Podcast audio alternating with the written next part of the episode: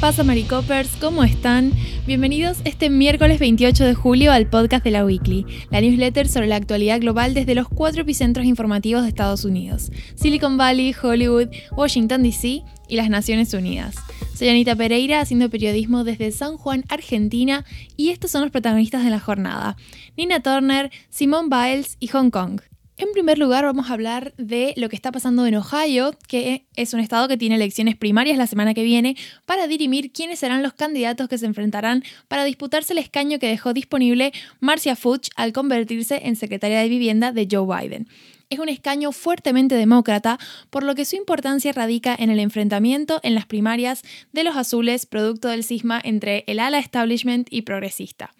Las dos candidatas favoritas para la victoria son Shontel Brown, que está respaldada por Hillary Clinton, el Comité de Acción Política del Caucus Negro de la Cámara de Representantes, la madre de Fudge, que además grabó un anuncio televisivo para Brown, y James Clyburn, que es el miembro negro de más alto rango en la Cámara Baja.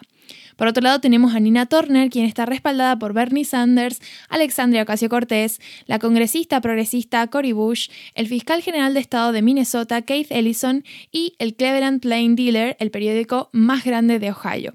También, según informó The Hill en primicia, la marcha de mujeres respalda la candidatura de Turner, que lo que vendría a ser el primer respaldo electoral del grupo. El enfrentamiento entre las dos facciones demócratas ha caldeado los ánimos previos a las elecciones y las campañas electorales de ambas candidatas estuvieron plagadas de comentarios mordaces hacia la otra. Brown, por ejemplo, dijo que quiere hacer avances no titulares y sugirió que Turner tendría que comenzar su tiempo en el Congreso disculpándose por declaraciones pasadas. Turner, por otro lado, se pasó meses insinuando que Brown no era más que un títere del establishment.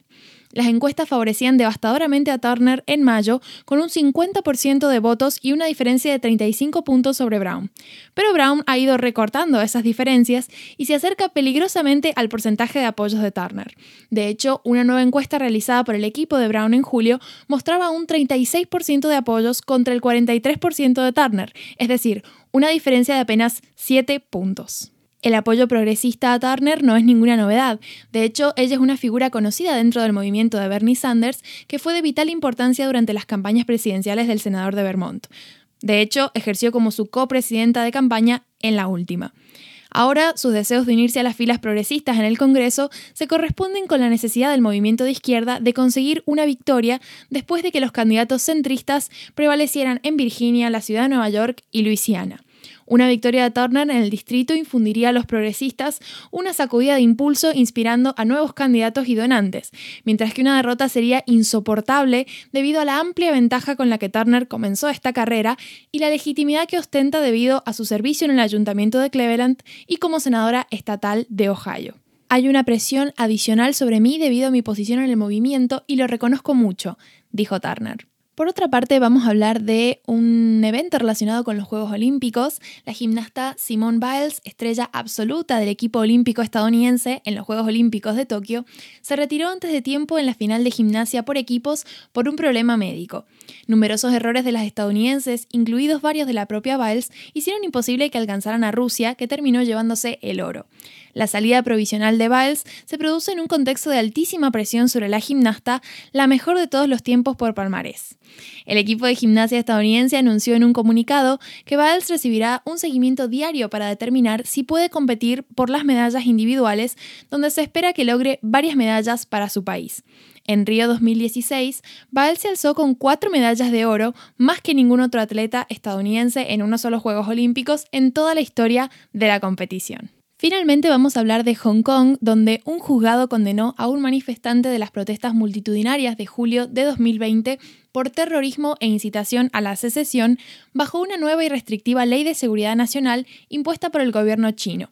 El joven de 24 años, Tong Jin Kit, fue detenido tras conducir su motocicleta con un cartel de protesta y colisionar con un control policial dejando tres heridos.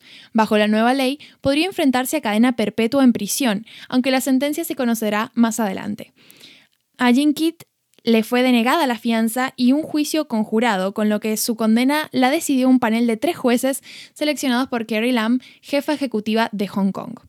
Las autoridades han usado la ley que define vagamente crímenes políticos como subversión y terrorismo para frenar las manifestaciones y arrestar a líderes del movimiento prodemocrático de Hong Kong, según cuenta el corresponsal de The New York Times en Hong Kong, Austin Ramsey. Bueno, eso ha sido todo por mi parte. Como saben, en la newsletter están anexadas algunos artículos para profundizar sobre alguno de estos titulares que les interese. Espero que tengan un muy lindo miércoles y nos vemos mañana en la próxima entrega. Adiós.